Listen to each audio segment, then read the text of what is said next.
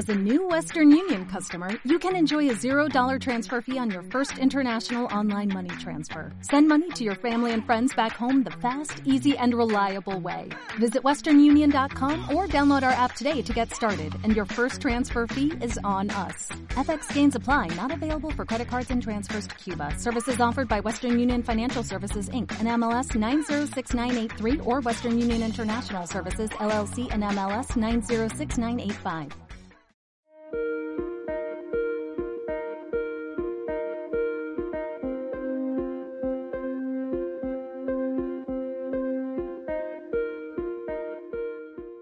Bienvenidos a Futurosofía. Hoy hablamos de una serie cuyo protagonista viaja mil años hacia el futuro y acaba trabajando como mensajero. Y no es Futurama. Hoy hablamos de la tercera temporada de Star Trek Discovery. Me acompaña Gorka González, con el que vamos a tener una charla tranquila hablando sobre esta serie que nos gusta tanto. Podéis eh, abriros unas cervezas, sacar algo de picar y viajamos hasta el siglo 32, donde ningún fan ha llegado antes. Despegamos.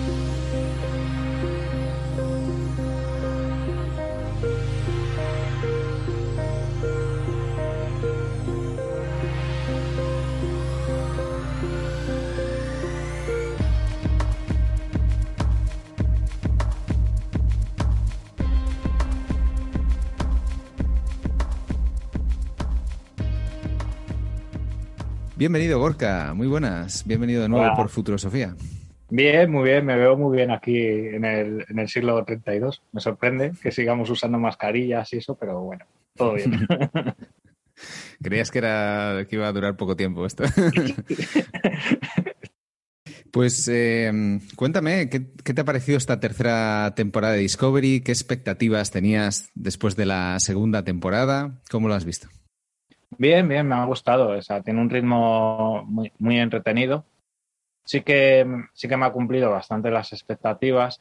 Luego ya el tema de, de la relación romántica con el, con el malote, que luego es buenote de la protagonista, pues bueno, me da un poco más igual. Pero bueno, hay episodios que están realmente bien, como, como el episodio que viajan al planeta este, bueno, donde es, empieza lo de la quema y ver al saludo humano y tal. Realmente estaban bastante, bastante bien. Y, y las expectativas las tenía altas, claro, porque, porque te mandan ahí a- al futuro, a mil años, y, y eso te crea muchas expectativas porque no tienen limitación de ningún tipo de las series antero- anteriores, las películas y tal, o sea, es lo que les dé la imaginación. Y, y plantean una situación geoestratégica eh, súper interesante, que yo creo que es lo que le da el interés a la tercera temporada. Ese, ese rollo de que han perdido el dilitio y, y la federación se, no se destruye, pero se, se queda reducida a la mínima expresión y pierden la influencia en el universo. Me parece un planteamiento muy, muy inteligente, muy, muy brillante, realmente. Claro, por recapitular un poco, en la segunda temporada eh, se veían obligados los integrantes de la Discovery en viajar hacia el futuro para evitar que la inteligencia artificial de control eh, obtuviese la información de los datos de la esfera que habían cargado en, en la memoria del ordenador de Discovery. Y eh, a mí realmente es verdad que la segunda temporada me gustó mucho, me parece que es muy redonda. Y esta tercera es un poco volver a colocar las piezas, es un poco como una nueva primera temporada, no sé qué te parece. Eh, de nuevo, para, para, empezar una historia nueva, como dices, sin, sin estar ligados a la continuidad, sin estar ligados a, a, lo que se ha hecho antes en Star Trek, aunque sí que habrá algunos guiños y algunas referencias que podemos comentar luego. Y efectivamente, una de las, uno de los temas más interesantes es ver esa situación nueva en, en el universo de Star Trek, en la galaxia, que es que ya no hay una supremacía de la, de la flota estelar, de la federación, porque no hay, no hay viajes, eh, no hay prácticamente viajes, eh, no hay combustibles necesario para hacer los viajes eh, de curvatura, los viajes a velocidad warp. Entonces se tarda mucho más en llegar a, cualquier rincón del universo y eso ha hecho que pues, la, los planetas ya no tengan esa, esa protección, ¿no? ese, ese resguardo por parte de la Federación y está todo mucho más, mucho más solitario, ya no, ya no tienes esa, esa referencia. Y, bueno, ese, ese, ese entorno al que llega Michael Burnham, que viaja hacia el futuro y como digo, acaba trabajando de, de courier ¿no? durante un año. Eh, como decía Dani Simón en, sus recap, eh, son los riders del espacio que van repartiendo. espacial. Sí, sí. Van repartiendo eh, a cambio de conseguir dilitio y así, bueno, pues tienen un poco de combustible para. Pero es, curioso, ¿no? Esto de un personaje como Michael Burnham que, que hace este camino, ¿no? De, de, seguir, seguir siempre la lógica vulcaniana y ser un poco la, la persona eh, que, tiene muy claro ¿no? cuáles son las normas, a ser un poco más aventurera, a, disfrutar un poco ¿no? más al estilo de, Kirk, ¿no? Y, eso incluso se llega a verbalizar en un momento dado cuando, cuando visita su, su planeta natal de nuevo, ¿no? Eh, que ahora ya no es Vulcano siquiera, sino que, es Nibar y que están también separados de la Federación y que se le, se le llega a decir, ¿no? Realmente nunca ha sido, nunca ha sido Vulcana ha sido vulcana de adopción, ha tomado esa cultura, ¿no? Esa manera de, pensar, pero en el fondo es 100% humana. O sea, ni siquiera, bueno, Spock era medio humano, medio vulcano, pero ella es 100% humana y sus emociones al final, eh, a pesar de que las, las haya reprimido durante mucho tiempo, al final salen a la luz y ella ha ido un poco encontrándose ¿no? y sintiéndose cómoda en ese rol de, bueno, ahora voy, voy por libre, ya no dependo de, ni de la sociedad vulcana ni de la flota estelar, ahora mm, puedo vivir como quiera. Eh, y, tiene ese, ese, proceso interno, ¿no? No sé cómo lo ves como personaje este, este, este cambio ¿no? que hacen. Me parece un cambio muy sano dentro de una serie para cambiar la psicología del personaje. Eh, liberarlo, decir, bueno, ya eh, este conflicto que tenía familiar en la primera, segunda temporada, que no terminaba de resolverlo, lo resolvemos, liberamos psicológicamente al personaje, al personaje y eso abre, abre camino a, que cuando se encuentra este, al malote Eh, se enamora de, él y tal, se, deja, se deja llevar. Es un personaje que, está más dispuesto a eso, a vivir aventuras, a no, a no tener tanto eh, ese freno o ese control de las situaciones y a, dejarse llevar y, lo que tú dices, hacerse rider eh, durante un año, a ir apañándose con el, con el otro hasta que encuentra a la tripulación de la, de la Discovery. Entonces me parece que también es bastante inteligente en ese sentido el, no, el no quedar tan claro a la definición inicial que le has dado al personaje. Es decir, no, o sea, ahora, ahora los conflictos los vamos a llevar, los vamos a llevar por otro lado y no nos vamos a tirar ocho temporadas a que el personaje se quede en paz consigo mismo. Sí, sí. es lo que suele pasar en muchas series, que nos vamos a tirar toda la serie eh, hasta que el personaje resuelva sus mierdas interiores. Y ya en el último episodio ya está, ya lo, ya lo ha resuelto. Que a mí como espectador eh, me puede dar una, una, sensación de insatisfacción, de decir, y, ya está, o sea, este es, el, este es el arco, esta es la evolución que ha tenido al personaje, de, de estoy en la mierda, llego al último capítulo, no, ya estoy bien, y se acaba la serie.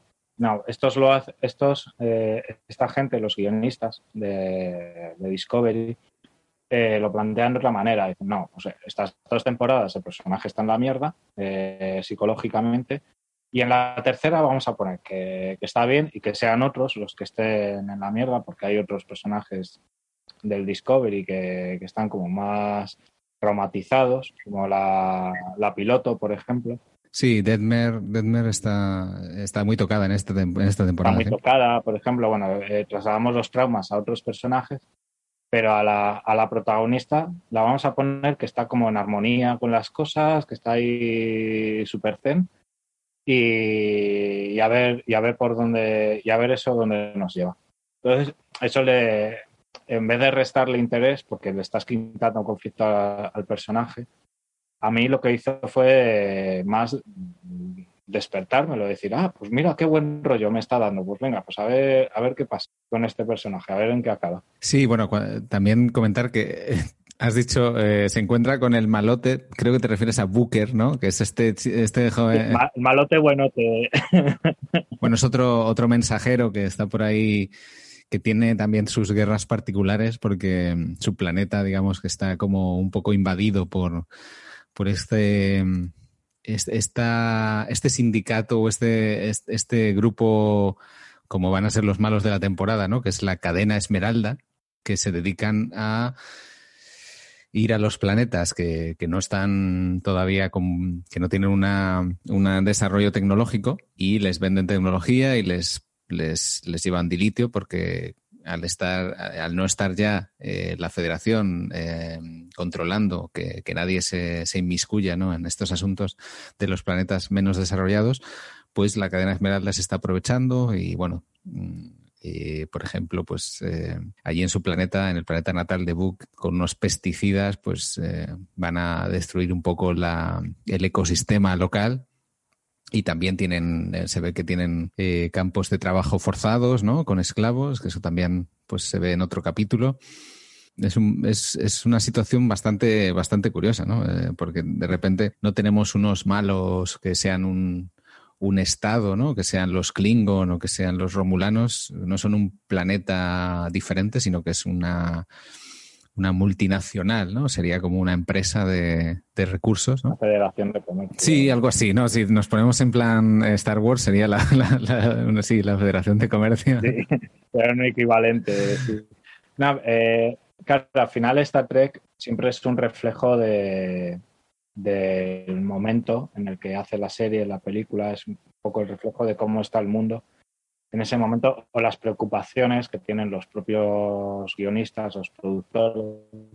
Vamos a hablar de esto. ¿Sabes qué? ¿Cómo está el mundo en este momento? Estamos en un momento de una crisis muy grande en la que Estados Unidos, que no deja de ser el país del que proviene esta serie, está perdiendo el control sobre, sobre el mundo eh, a favor de, otro tipo de, economías, capitalismos, comunismo capitalista de China, comunismo extraño que tienen, están perdiendo el control. Y, yo creo que esta temporada de, Star Trek refleja un poco eso. Entonces se traslada ese miedo de qué va a pasar en el mundo si no controlamos, si no controlamos a la economía, si no controlamos a la, si no tenemos el poder estatal de controlar a, las empresas. ¿qué va a pasar si se produce un neoliberalismo eh, salvaje con la excusa de la crisis económica? Eso se traslada, se traslada a la serie, igual que en Star Wars.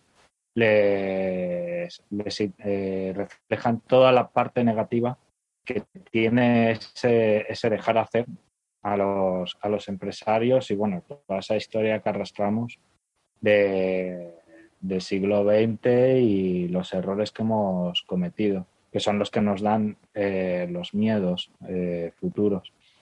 Entonces está bastante bien en ese sentido ese, ese reflejo que, metafórico eh, de nuestra situación actual, llevándola a la serie y no, no poner, bueno, al, al, final sí, en los últimos episodios sí que sale la villana y tal, pero pero durante la temporada eh, realmente el villano es un ente que no, que es lo que tú dices, o sea, no sabes muy bien quién es exactamente el villano, en realidad es como una red universal que, se está como apropiando de, de los planetas, explotándolos, eh, creando esclavos, eh, falsos autónomos.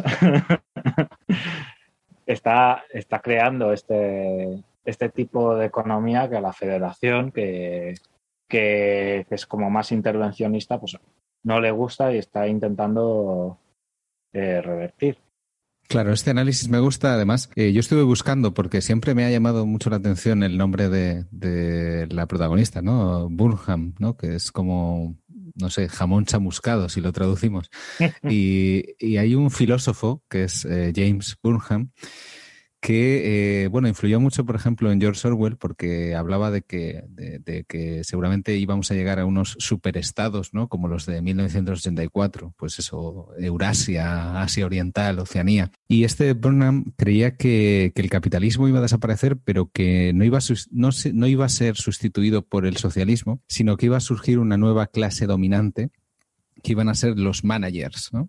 Eh, que iban a ser estos empresarios eh, como por encima del bien y del mal, al estilo de Elon Musk. Esto también, eh, bueno, tiene mucho que ver con, lo, que, lo que escribió Bruno Rizzi de la burocratización del mundo, ¿no? Como por, encima de la democracia, ¿no? Está esta burocratización que de repente, pues, eh, también lo podemos ver un poco en, la propia federación. La propia federación siempre ha, ha, seguido mucho una cierta burocracia y ahora mismo el encontrarse ahí sin, sin tener control y sin, sin, saber muy bien cómo va en, en, algunos rincones de, de, la galaxia, pues les deja un poco descolocados, ¿no?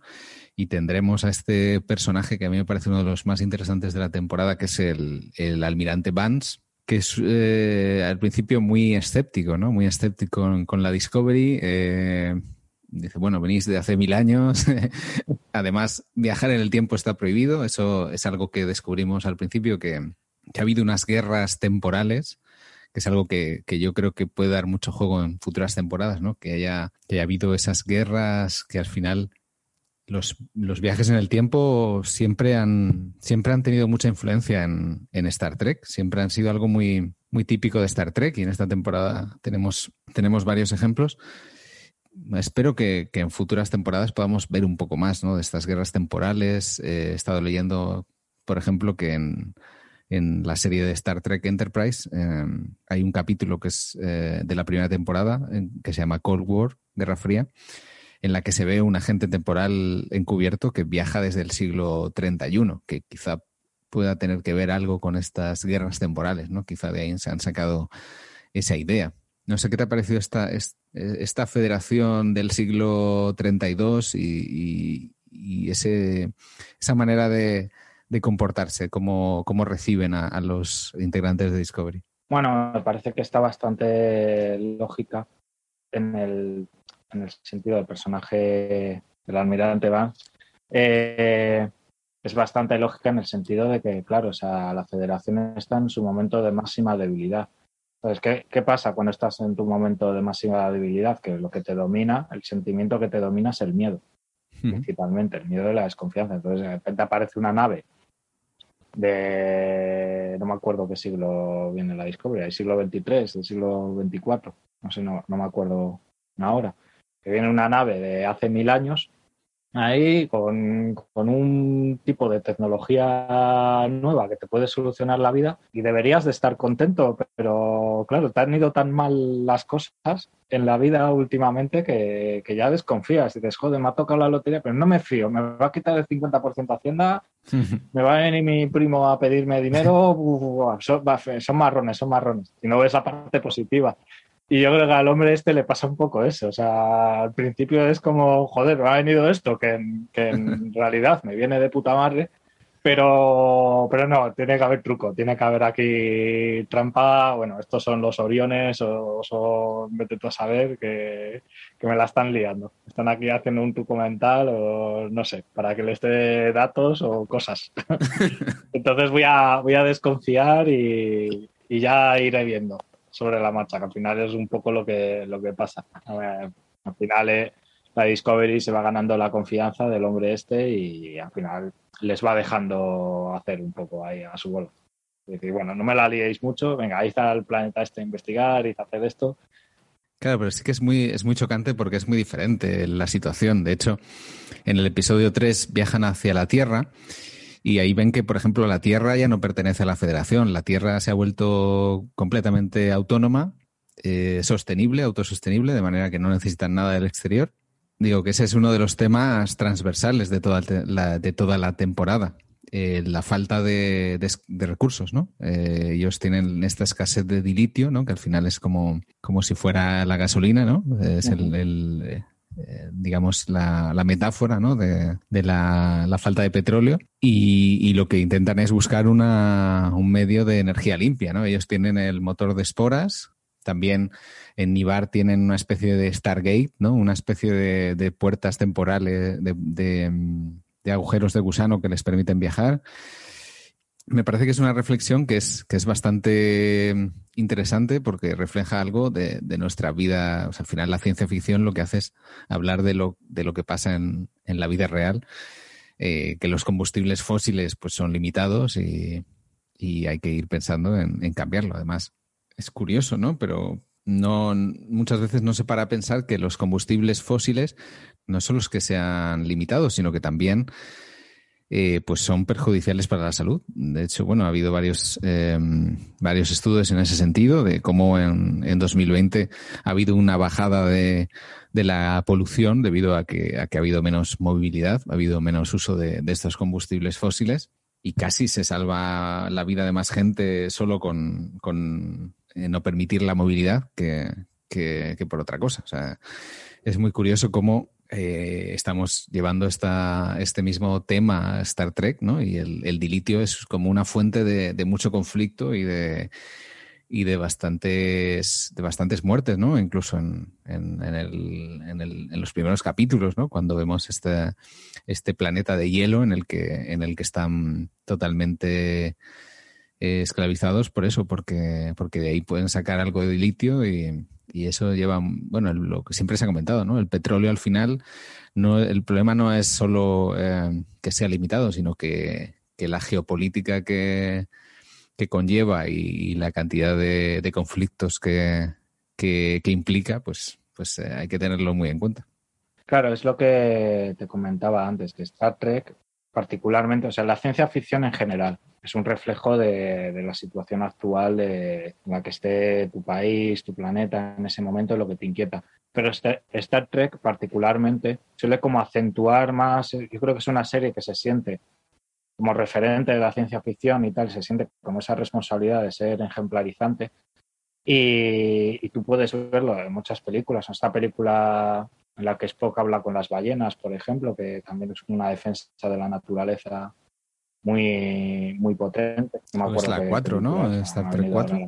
Sí, Star Trek eh, yo creo que siempre han tenido como ese peso sobre sus hombros, esa responsabilidad de decir, bueno, somos una serie, eh, unas películas eh, referentes para la gente, entonces tenemos que ser ejemplarizantes y un poco guiar la mentalidad de la humanidad hacia un futuro mejor a lo que nosotros creemos que tiene que ser el futuro y cómo tenemos que, ir modificando estas cosas y señalando lo negativo. Entonces, en esta, en esta temporada sí que se han centrado en, en lo malo que es depender de de un recurso muy concreto para tener una estabilidad. O sea, si tú como sociedad eh, tienes una dependencia absoluta de un recurso natural, en el momento que tú no tengas ese recurso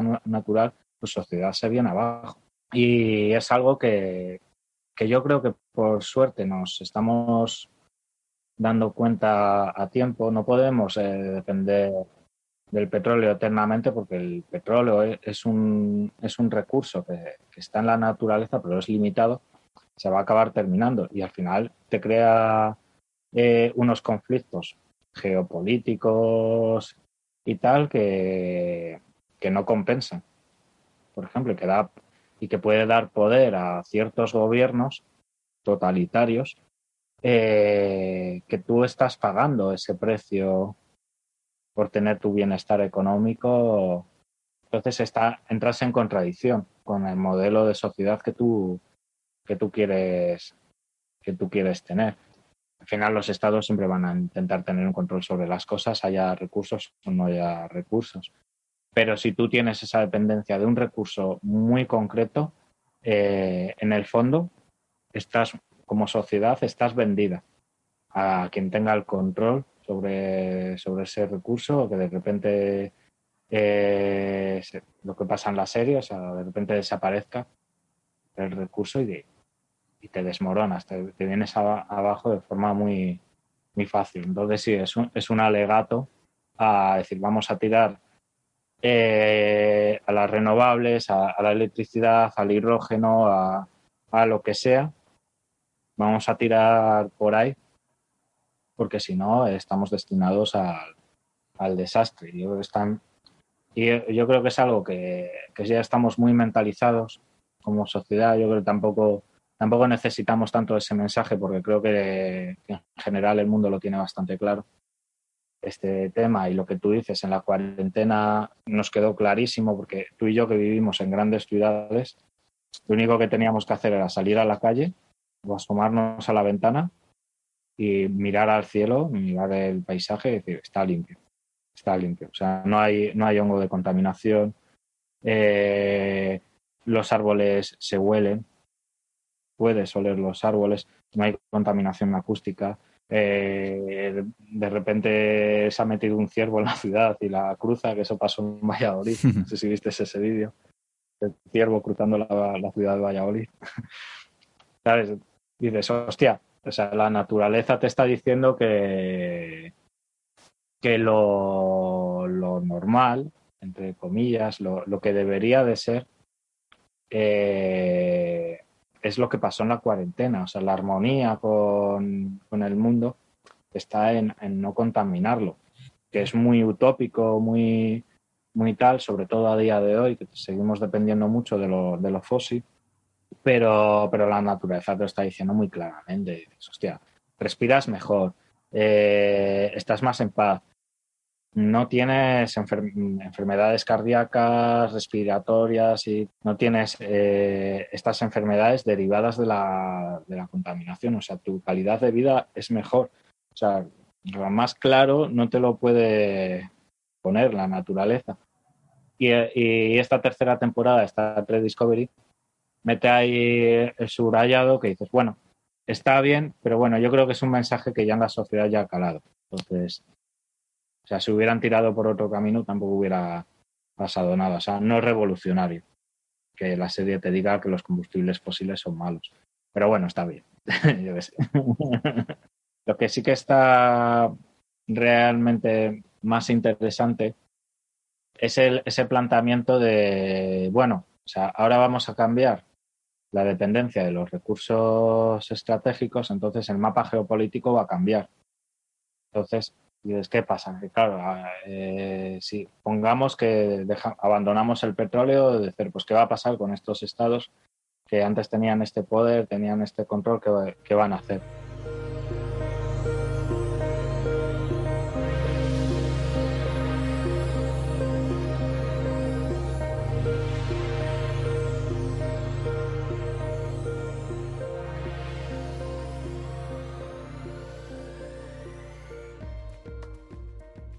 Hay algo muy, muy interesante en esta temporada que es el ver ese salto tecnológico ¿no? de, mil años, ver la tecnología del año 3000 y tenemos cosas muy, muy impresionantes como el teletransporte individual, la materia programable, que, puedes ahí reparar cualquier cosa, eh, naves que se reconfiguran como un cubo de Rubik.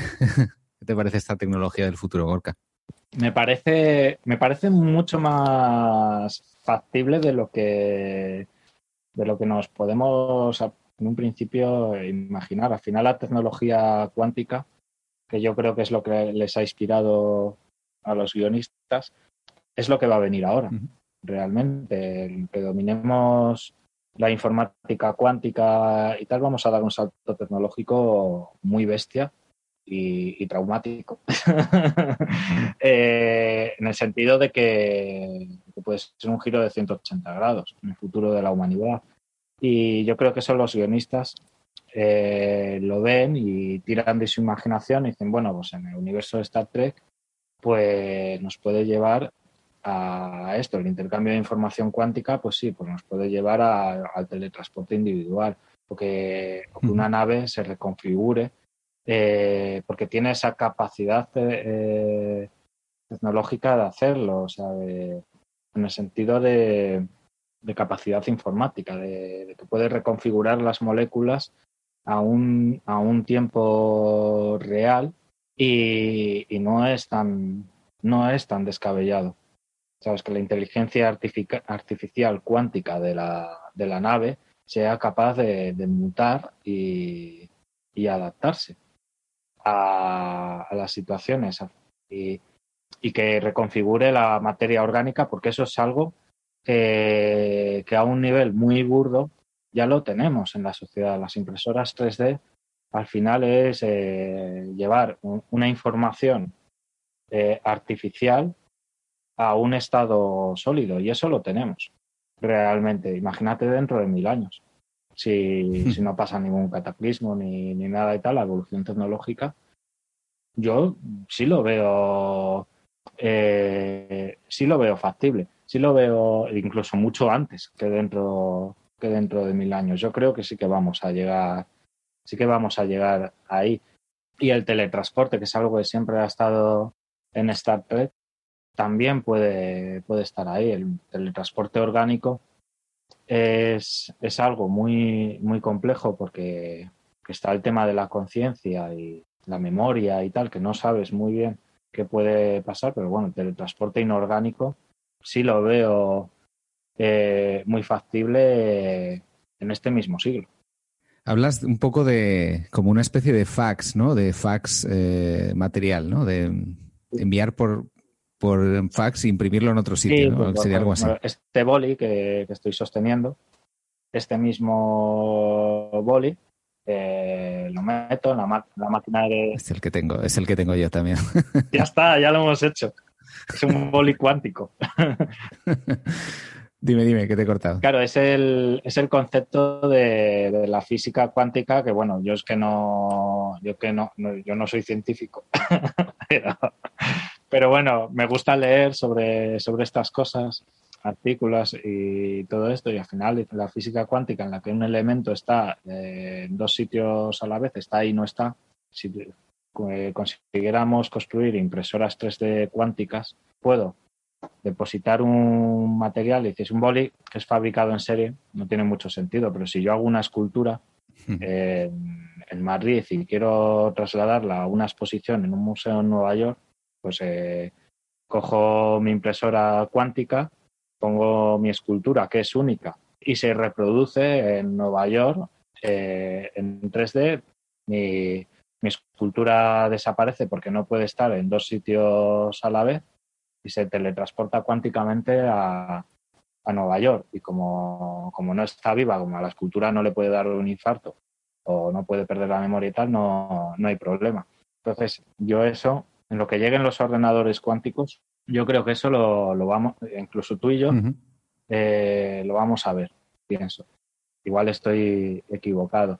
Entonces, que una nave se reconfigure, que yo qué sé, que un espolón, que una aleta, que un, que, una puerta o tal la, la cambie, la lleve a otra parte de la nave o le cambie la forma o tal, eh, yo creo que sí que puede llegar, sí que puede llegar a eso perfectamente. Eh, lo que pasa es que tenemos todavía una mentalidad tan eh, de, era industrial que nos cuesta mucho imaginar que un elemento inorgánico sea capaz de, de regenerarse y de crear nuevas formas, pero, pero yo creo que la tecnología cuántica lo posibilita. Sí, has mencionado el tema de la integración de biología y tecnología, que bueno, eh, me parece muy curioso porque en esta temporada tenemos a David Cronenberg, que hace una aparición estelar, eh, que es, bueno, tiene esta película eh, David Cronenberg es, uno de los, de los directores más importantes del cine fantástico y tiene precisamente una película en la que habla un poco de eso, Existence, en la que habla de una realidad virtual que te conectas como de manera biológica y, me parece una cosa bastante, bastante interesante, ¿no? Aquí realmente, como tú decías, era es una, cosa, es algo más hacia, hacia ahí, ¿no? Hacia la parte cuántica y de, como tienen los replicadores y es curioso cómo de repente toda esta, toda esta gente que estaba en, como tú bien dices, ¿no? En el siglo XXIII ahí haciendo su vida, eh, tienen esa, tienen que, esa, tienen que tomar esa decisión si, si saltar al futuro con Michael Burnham y realmente no queda muy claro, a mí no me queda muy claro, no sé a ti, eh, cuánta gente está en la Discovery, porque cuánta gente hay en los lower decks que están por ahí que de repente aparece, no, yo vengo a limpiar aquí. que me la he visto, me la he visto, la, la serie de dibujos animados de lower decks.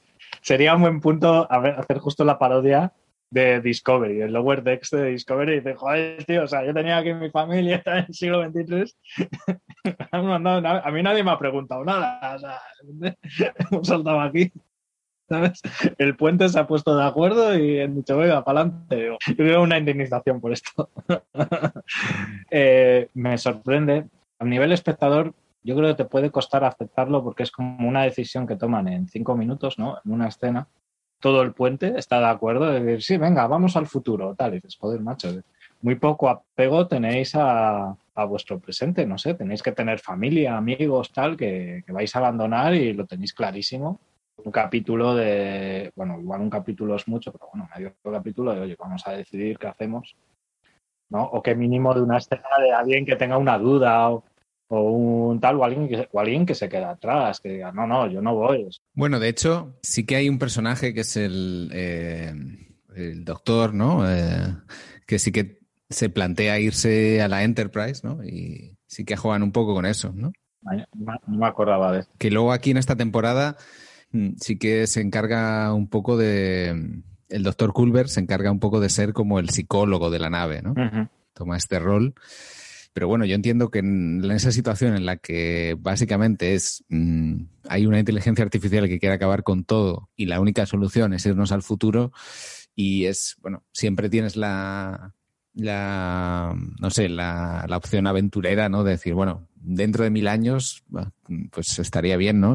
pues hemos, lo, hemos comentado, ¿no? Hemos hablado de, hemos mencionado a Futurama, ¿no? En Futurama vemos el caso de, de Fry que, que, viaja mil años en el futuro y él está encantado, ¿no? De, pese a lo que deja atrás. Claro, en el caso de Fry es que su vida personal es un desastre en el momento que viaja al futuro. Entonces, pero en el caso de Star Trek Discovery tampoco te cuentan mucho cómo es la vida personal de, de cada personaje, de qué están, a qué están renunciando, qué tal. Eso no te, no te, no te lo cuentan porque, bueno, supongo que los guionistas eh, no se lo plantearon o no les pareció interesante, pero si tú tienes un final de temporada en el que los personajes van a renunciar a todo por salvar el universo y tal, tú tienes que mostrar a lo que van a renunciar y tú tienes que mostrar ese conflicto.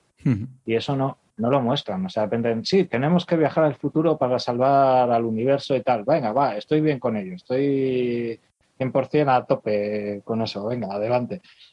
dices, bueno, pues tú como espectador dices, ah, qué majos. Eh, y tal, que lo han hecho. Pero no, no, tiene, no, no tienes la conciencia de lo épico y heroico que es eso, porque en esa temporada no te han mostrado a qué están renunciando. No hay un familiar del que, pues bueno, qué menos que le voy a mandar un WhatsApp eh, del futuro una videollamada a mi mujer, eh, oye, que me voy al futuro, que ya no te voy a volver a ver. Eso no, no se da. Bueno, sí que dejan, sí que dejan como un mensaje que no se sabe si, no se ve si llega o no, pero bueno, que sí que sí que se ve en esta temporada que hay algunos que tienen como, bueno, un poco de remordimiento quizá, o se, se ve en esta, en esa escena en la que hacen esta reunión de oficiales en la que quedan para comer, que prepara Saru ahí un. Sí, pero ya es a posteriori ya es en la tercera temporada. Yo creo que los guionistas, bueno, igual nos hemos dejado un poco en el tintero la vida personal de cada uno, entonces sí lo vamos a mostrar un poco en la tercera temporada. Pero eso lo tendrían que haber hecho en la segunda. Hmm. Yo insisto, o sea, si tú vas a hacer eso, de que el personaje va a hacer el sacrificio máximo, tú tienes que dejarle claro al espectador cuál es el sacrificio. Tienes que ir dándole pildoritas en los episodios demostrar un poco lo que van a perder estos personajes. Y bueno, es que hace mucho que me vi la segunda temporada, pero no recuerdo que hicieran, hicieran. Bueno, hay una escena, hay una escena en la que sí que guardan un, o sea, graban un mensaje para enviar, pues, eh, Tilly a su madre o Denmer creo que, que a su hermana y bueno, le, envían ahí.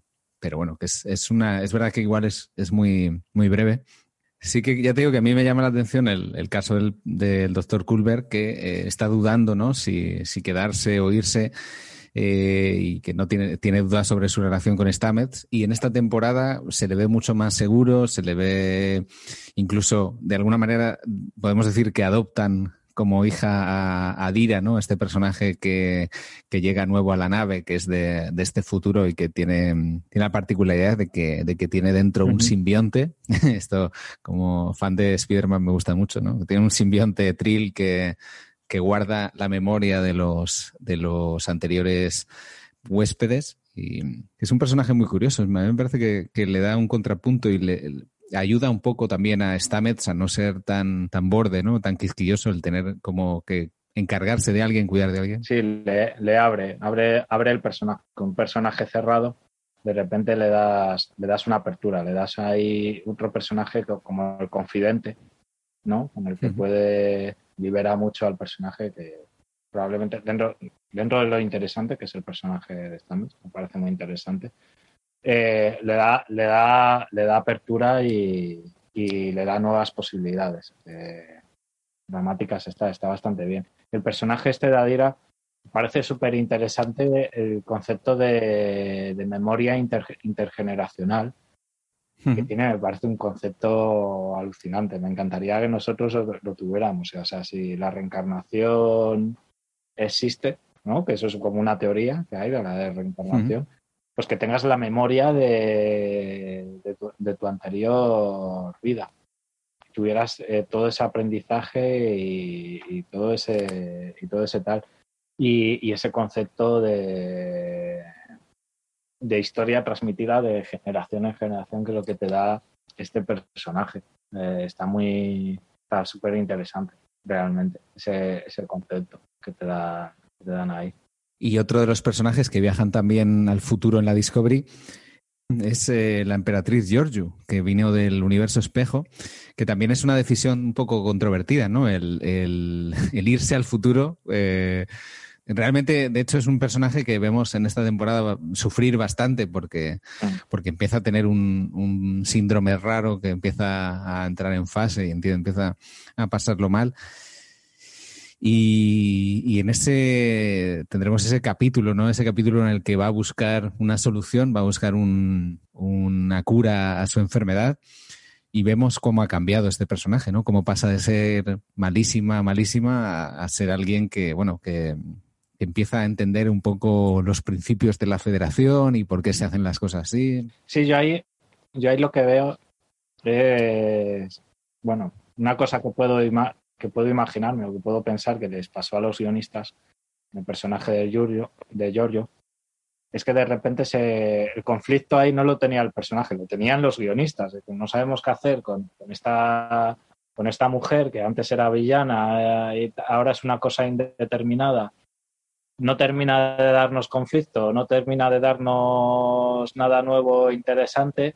Pues bueno, pues ¿Cómo resolvemos esto? Pues bueno, como viene de un universo paralelo y tal, pues vamos a poner que no puede viajar al futuro y, eso la, como que la medio desintegra y tal. los otros personajes están bien con viajar al futuro, ellos no tienen problema. Solo le pasa a Giorgio. Venga, lo resolvemos con, esta historia de que vuelva a su universo casi mágicamente, porque hay un sitio concreto en el que está que es ¿Qué es lo que lo lleva ahí? ¿Es un policía del tiempo? Es el, guardián de la eternidad. Esto es una referencia a un episodio clásico de. Perdón, un episodio clásico de la, de la serie original, que es la, ciudad en el fin de la eternidad. Que es un episodio que, yo lo recomiendo mucho porque está, está realmente muy bien. Es eh, eh, Spock y, y Kirk se ven obligados a viajar a los años 30 eh, porque McCoy se ha vuelto loco y se ha, se, ha, ido para allá. Es curioso, ¿no? Cómo un pequeño cambio en el pasado puede, puede tener consecuencias y cómo hay este, este, este famoso dicho de el infierno está lleno de buenas intenciones, ¿no?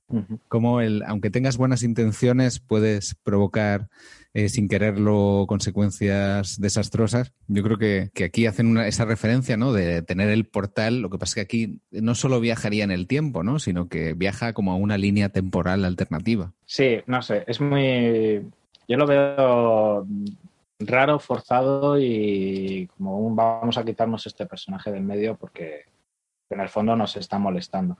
Es a mí lo que, me ha lo que me ha transmitido, igual estoy equivocado. Y no, no, me acordaba de esa referencia, porque sí que hace, hace años me vi la serie original y tal, y no, no recuerdo, no recuerdo e, ese capítulo. Eh, claro, Star Trek está lleno de referencias. Eso es, eso es así.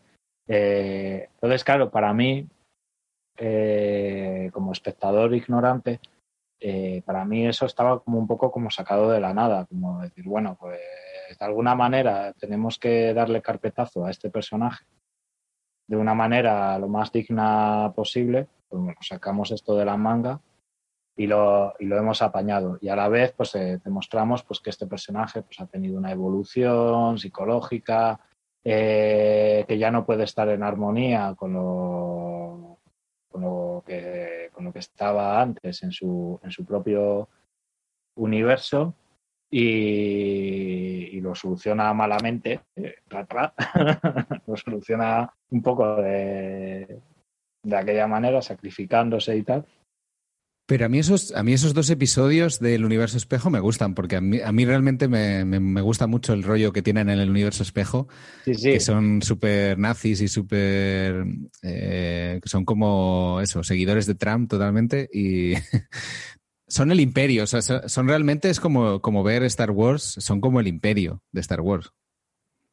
Sí, o sea, a mí también, a mí esos, ya sé que los, los estoy criticando y tal, pero a mí realmente también me gustan esos dos episodios. A mí siempre me, a mí siempre me gusta que me muestren como ficciones alternativas a, a la línea de que me están mostrando. De, bueno, esto podríamos haberlo hecho de esta manera. Y, y los mismos personajes verlos como cambiados, la psicología y tal. A mí, eso, a mí esos episodios, sí me, como espectador, yo los disfruté, pero, pero como narrador, me pareció entender pues que, que, los guionistas no sabían qué hacer con ese personaje, entonces hicieron eso para solucionarlo, pero yo he encantado de la vida de que hayan, hecho eso y, ver dos, dos capítulos eh, más centrados en Giorgio, que lo tenían un poco abandonado también el personaje, dos episodios más centrados en Giorgio para, darles, para darle una despedida un poco a la altura de, del personaje y de la actriz que también demuestra que tiene mucho carisma. La actriz que lo, que lo interpreta, no me acuerdo cómo, cómo se llama, pero que sale en un millón de cosas. Sí, Michelle, Michelle Yeoh, sí. Sí, las artes marciales se le dan genial y, por eso también, bueno, eh, se supone que tendrá una serie propia, aprovechando que ya ha salido de Discovery, pues eh, le darán ahí su propia serie. Sí, algo, algo le darán, sí, que es una actriz que se lo merece, tiene mucho carisma.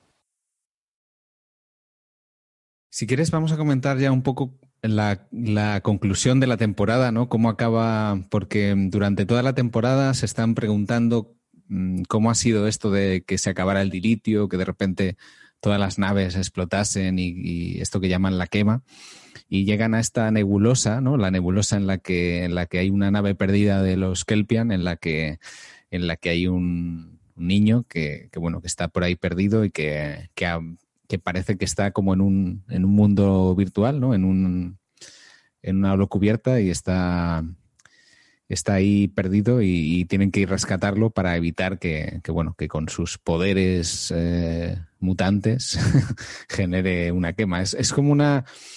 Eh, eh, esta explicación de la quema es verdad que es un poco extraña así de primeras, pero consigue unos capítulos como muy emocionales, ¿no? Cuando, cuando vemos allí a la tripulación, cómo van allí el doctor Culver, va el propio Saru, y Adira y van a, van a hablar, hablar con este con este niño ¿no? que está ahí durante muchos años eh, sin saber nada del exterior.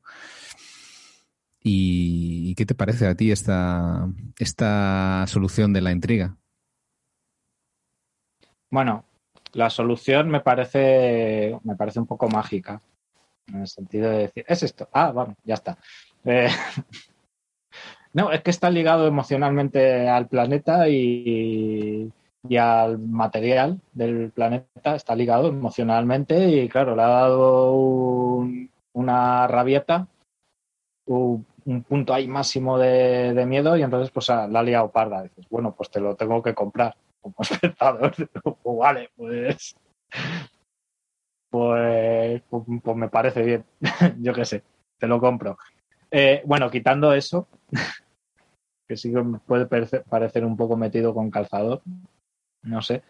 Eh, la primera impresión que me dio, tampoco le he hecho un análisis ahí científico de, o yo qué sé, un poco intelectual sobre eso, no, no se lo, no se lo he hecho como espectador, me ha parecido un poco calzador esa, esa explicación del tema. Pero luego, eh, a la vez, como, como, espectador de disfrutar, yo son los episodios que más he, que más he disfrutado.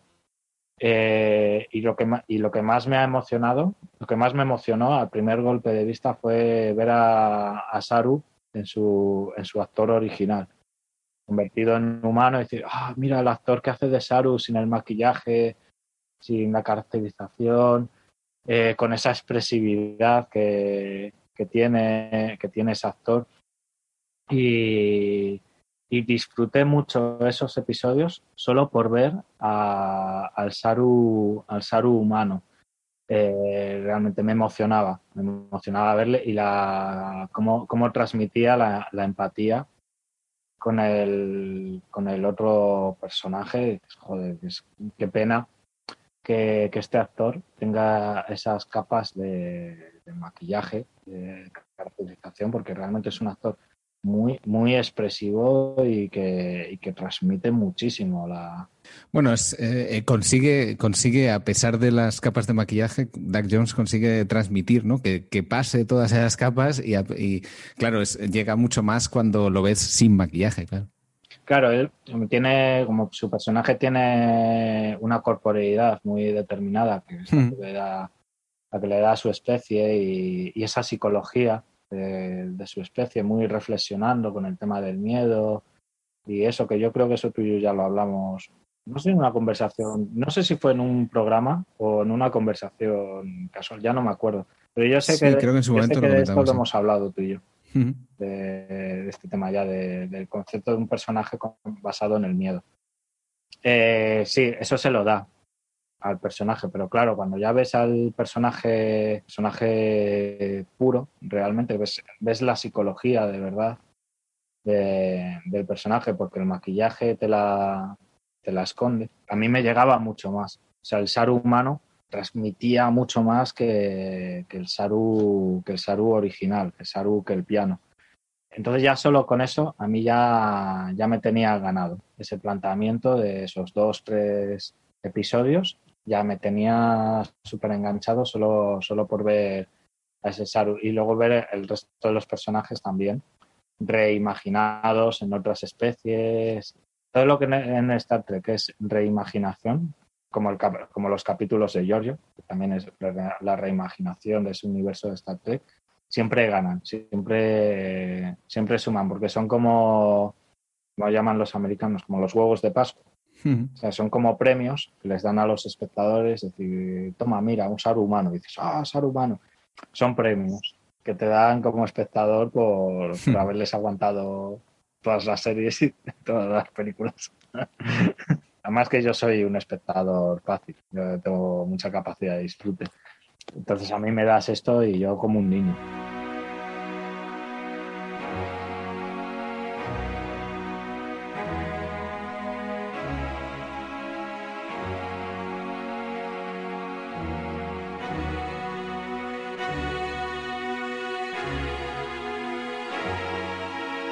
Al final llegamos al punto culminante de la temporada, creo que lo hemos estado comentando antes a micrófono cerrado, como el, quizá el momento más interesante de la temporada es al final, cuando Zaira, la líder de la cadena Esmeralda, eh, toma la Discovery y llega al, cuartel general de la Federación y eh, llega con la idea de negociar su adhesión a la federación. Y esto eh, a mí me descolocó muchísimo y también al propio almirante Vance que se encierra ahí en, una sala para negociar.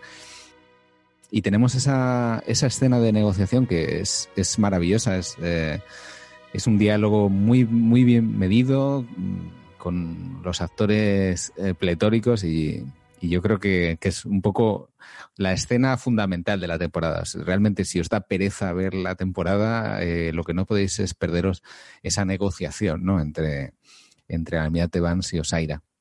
Para mí es, sí, para mí también es la, es la escena más interesante de, de toda la temporada, realmente.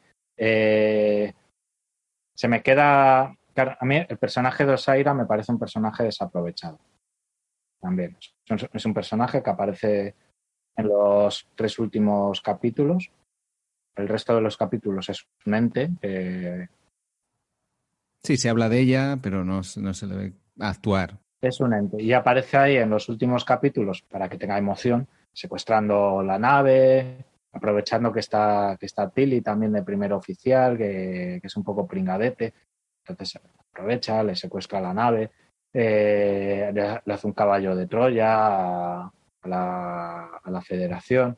Y, llega la parte de la negociación en la que sorprende al propio personaje y también a los espectadores te sorprende con esa ofrenda de paz, que es un personaje villano, igual sobre todo en Star Trek, que mira que tiene diplomacia Star Trek, pero normalmente los villanos son como muy cabezones, son como, no, no, yo esto tal, guerra, soy un Klingon, a mí dame batalla, dame tal, y yo he venido aquí a hacer la guerra. Y la, y la ofrenda de paz normalmente proviene de la federación, no proviene de los villanos. Entonces es, es un giro que dices, joder, qué, qué de puta madre. Y para mí el error lo, comete un poco el, almirante cuando, cuando te dice, no, no, todo me parece muy bien, pero yo te, yo te llevo a juicio y, es lo que hay. O sea, yo te firmo esto, pero tú vas a pasar en la cárcel el, resto de tu vida. Entonces la otra dice, no, pues, pues entonces no. Bueno, aquí es, aquí, aquí es donde tenemos el debate, ¿no? Porque evidentemente eh, Osaira plantea este armisticio, ¿no? En el que dice, bueno, ya vamos a cumplir las normas de la Federación, eh, vamos a respetar eh, la, primera directriz, no vamos a intervenir en planetas no desarrollados que no tengan capacidad de curvatura, pero claro, lo que el almirante Vance dice es todo muy bien, pero tú que has estado incumpliendo estas normas, tendríamos que juzgarte. No puedes ser, no puedes seguir tú eh, en, el poder. Eh, no podemos indultarte. Y ahí entraríamos un poco en el, en el tema de eso, de que hasta qué punto tú puedes de repente decir, ah, vale, borrón y cuenta nueva, aceptamos eh, todo lo que has hecho. no, sería, no sería de alguna manera blanquear y esto se, se, comenta mucho, ¿no? Es un término que se usa mucho, sería blanquear todo lo que ha estado haciendo la cadena Esmeralda, eh, eh, esclavizando pueblos y... Claro, pero ella, ella sí que está dispuesta a renunciar al poder. Si, si, no recuerdo mal, ¿no? O sea, sí que... Bueno, hay un momento en que dice, ¿y podríamos poner a otra persona y tú te apartarías? Eh, y dice, sí, vale y no sería un mero títere tuyo. Y entonces dice el detector de mentira, bueno, está mintiendo. sí, bueno, pero eso pasa un poco con, todos los gobiernos, ¿no? Tú te vas, pero dejas al títere. Eh, eh, al final, claro, desde un punto de vista, eh, desde un planteamiento realista, geopolítico, un poco, mirando un poco la historia de la humanidad, cuando ha habido guerras entre dos fuerzas igualadas y han querido decir, mira, no podemos seguir en guerra, eh, vamos a llegar a un acuerdo, vamos a firmar una paz o un tal, normalmente al, líder del otro gobierno eh, no se le mete en la cárcel, no llegan a acuerdo, mira, tú renuncias al poder y nosotros te amnistiamos. Eh, hacemos un poco, nos hacemos un poco los locos con, esto tal, pero, pero declaramos la paz, intercambiamos estos recursos, estos tal, y, ya está. Normalmente a los, a los líderes totalitaristas y tal se les juzga cuando tú has machacado a la otra nación. Y, y es eso que hay. O sea, te hemos ganado, si no quieres que te bombardemos estas ciudades o que hagamos esto, esto, otro, eh, firmas la paz, no la firmas, te capturamos, te llevamos a juicio, como los juicios de Nuremberg, por ejemplo. Si la, si la paz en la Segunda Guerra Mundial, en vez de en el 45, hubiera llegado en el 42 o en el 43, en el 41, porque los nazis de repente hubieran dicho, bueno, ya está, nos quedamos con Bélgica, con Francia, con parte de Francia y ya no, y Polonia y República Checa, y ya nos conformamos con eso. Tienes la, la producción de cerveza de toda Europa, prácticamente. Claro, no, lo que queríamos era la cerveza. ya está. Eh, y los soviéticos hubieran dicho, bueno, pues me parece bien. Y Churchill hubiera dicho, bueno, pues me parece bien. Pues eh, Hitler hubiera seguido en el poder. Me hubieran dicho, vale, firmamos la paz, pero a ti te llevamos a la cárcel. Pues Hitler hubiera dicho, pues no hay paz. Bueno, pero es que ahí Claro, claro, no, pero ahí, ahí, ahí hay que, ahí es donde tenemos que ir, ¿no? Yo entiendo perfectamente al, al almirante Vance. Claro, ahí está el conflicto ético. Él, bueno, quizá no es la persona así más. Eh, o sea, él, él entiende que, que, quizá ha cometido también errores, pero, pero hay como unas líneas rojas uh -huh. Y, él se tiene que poner serio. Y de hecho, bueno, tiene esa frase que, que es genial cuando le dice, cuando le dice, ¿te gusta la manzana? Pues eh, la hacemos con nuestra mierda reciclada. No está mal, ¿no? Pues esta manzana, que es un poco la, lo más cerca que estaremos, yo creo, de, de ver una Star Trek dirigido por Tarantino. Sí, me encantaría, me encantaría por lo menos un episodio dirigido por Tarantino. Sí, no sé, claro, yo entiendo eh, que el personaje que es, claro, es que al final eh, los guionistas de Star Trek, en líneas generales, yo creo que si ves las series, las películas y tal, al final son todos muy buenazos. Al final, al final el, mensaje que, predomina por encima de todo es que buenos somos, que, limpios, que, que puros, que íntegros. Pero claro, a mí eso me, me, hace un poco ruptura en el sentido de que dices, no, pues es que la vida real no es así. Si tú estás en guerra, tú vas a hacer cosas muy jodidas y tú vas a llegar a acuerdos de cosas con los que no vas a estar en armonía eh, internamente. Entonces ahí ya eh, los personajes 100% puros me, me distancian eh, más de la serie, o sea, me, me quitan realidad. Mm por así decirlo. No, es, imposible. Es imposible que este personaje eh, sea 100% íntegro, 100% puro. No puede ser. O sea, estás en una guerra, eh, al final tienes que hacer cosas que te vas a manchar las manos. Y es un poco lo que le falla a, Star Trek muchas veces, que los personajes son demasiado puros, dem demasiado buenos, eh, realmente. Y, este final, en la negociación, a mí me da esa impresión, me parece, me hubiera parecido mucho más interesante, muchísimo más, y te hubiera dejado una cuarta temporada impresionante, que ahí el, el, el señor Vance, iba a decir, el almirante Vance, se, se, hubiera tenido que bajar un poco los pantalones y decir, bueno, mira, no me queda más remedio, pero por el bien del universo, por el bien de la federación y tal, uh -huh. eh, nos conviene esta paz entonces, no quiero, pero, pero te voy a amnistiar y vamos a firmar y, tal. Y ver todo el conflicto que hubiera generado en la federación, eh, esa amnistía decidida unilateralmente por el, por el, por porque dices, joder, no le da un pie a decir, bueno, déjame que me reúna con mi gente, lo tratamos y tal. No, no, lo voy a decir ahora yo aquí. Me hubiera parecido mucho más interesante decir, venga, para la cuarta temporada, que supongo que harán una cuarta temporada, ¿no? No sé.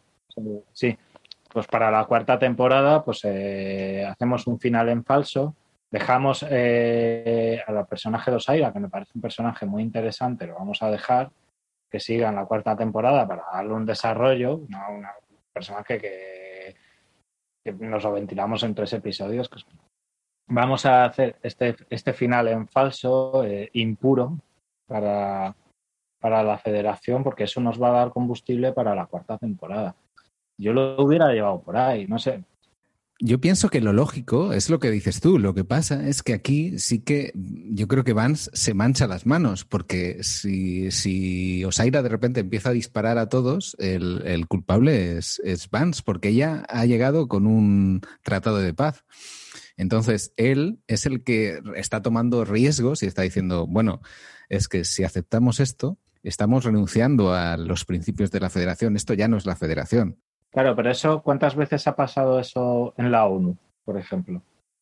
¿Cuántas veces ha manchado la Organización de Naciones Unidas o ciertos gobiernos? ¿Cuántas veces han manchado las manos por llegar a cosas que están muy en las líneas rojas? Bueno, pero la ONU no es, no es una unión política, no es como la Unión Europea. O sea, hay, hay, hay, unas, hay unos matices. Es verdad que, que en la propia Unión Europea hay, hay debates. Eh, mencionabas antes Polonia, ¿no? Por ejemplo. Claro, o sea, entiendes a lo que me estoy sí, sí. refiriendo. ¿no? Al final dices, hay cosas que dices, bueno, pues creemos que por el bien mayor, esto que es moralmente cuestionable, como acuerdos con Arabia Saudí o con países cuestionables, acuerdos que llegamos de ventas de armas o tal, dices, bueno, pues eh, voy a venderles armas, por ejemplo, a Arabia Saudí, porque me conviene a la economía. Eh, ¿Estoy en paz con ello? No, porque es moralmente cuestionable y mi pueblo me lo va a echar en cara. dices, hostia, pero es que por otro lado estoy generando puestos de trabajo. Eh, la vida real, las cosas no son blancas o negras como pasa en esta. Dices, es que no, es que, tío, no es blanco y negro. No, no, es que yo tengo líneas rojas. Yo soy aquí muy íntegro. Y bueno, pues me voy a cargar a, a tu gente. Pues cárgatela, pero yo sigo siendo íntegro. Sí, sí. No, yo entiendo que, en, la vida real, en, pues eh, hay muchos grises, pero me gusta que, que, Star Trek tenga este espíritu más optimista, más utópico, porque, porque yo creo que es, es un poco su, su propósito y el legado de, de Roddenberry, ¿no? El, mostrarnos una un futuro eh, luminoso y, y, positivo, ¿no? Al que aspirar, aunque quizá no sea, no sea fácil, pero por lo menos que estemos ahí, eh, nosotros estamos en esa cuerda, ¿no? Eh, entre el futuro luminoso de la federación y el futuro más oscuro del universo espejo, ¿no? y lo importante quizás sea mantenernos lo más cerca posible de, ese, de ese ideal, ¿no? De ese espíritu más optimista. Sí, eso que te comentaba antes, esa filosofía de, eh, que tiene Star Trek de ser ejemplar, ejemplarizantes. Nosotros tenemos que dar ejemplo a la humanidad y, guiarla hacia estas ciertas cosas. Pero, claro, ¿cuál es la trampa de eso? Que pierdes interés. Pierdes interés porque no te estás manejando en los grises, como se puede manejar Tarantino, por ejemplo. Por dar un ejemplo tonto que ya lo hemos metido. Eh, no te manejas en los grises, te manejas en, el bien y en el mal el blanco y el, y el, negro. Estás polarizando, al fin y al cabo, a nivel narrativo.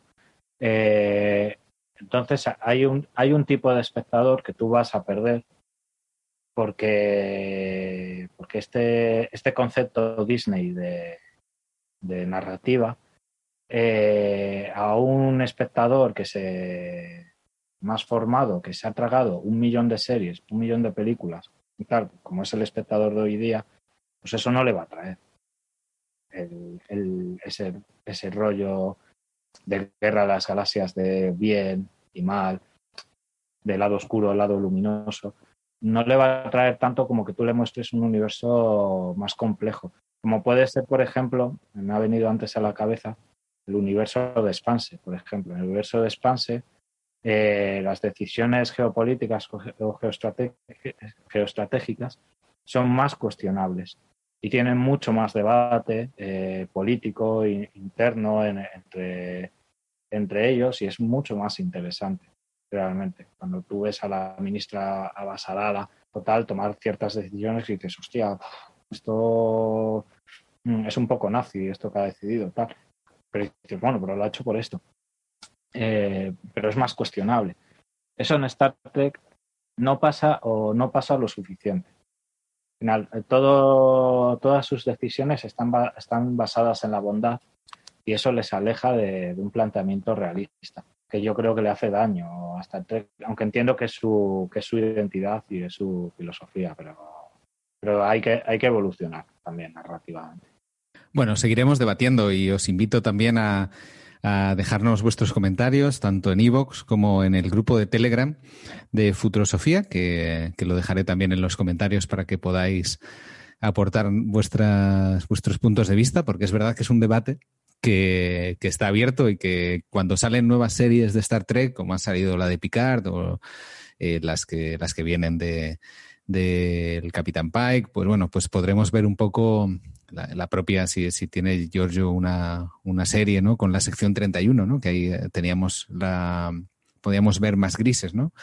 Eh, pues quizá sea un debate que, que, haya que tener, ¿no? Y, ver si tenemos un, un Star Trek eh, un poco más realista, un poco más gris. Siempre está, es, es interesante, ¿no? El, el, acercar, como hemos dicho, las reflexiones de la vida real a la ciencia ficción y darle, darle una, una visión nueva. Y nada más, eh, yo creo que con esto ya podemos ir concluyendo. Eh, muchas gracias, Gorka, por venir a Futuro Sofía. Y ya sabes, eh, larga y próspera vida.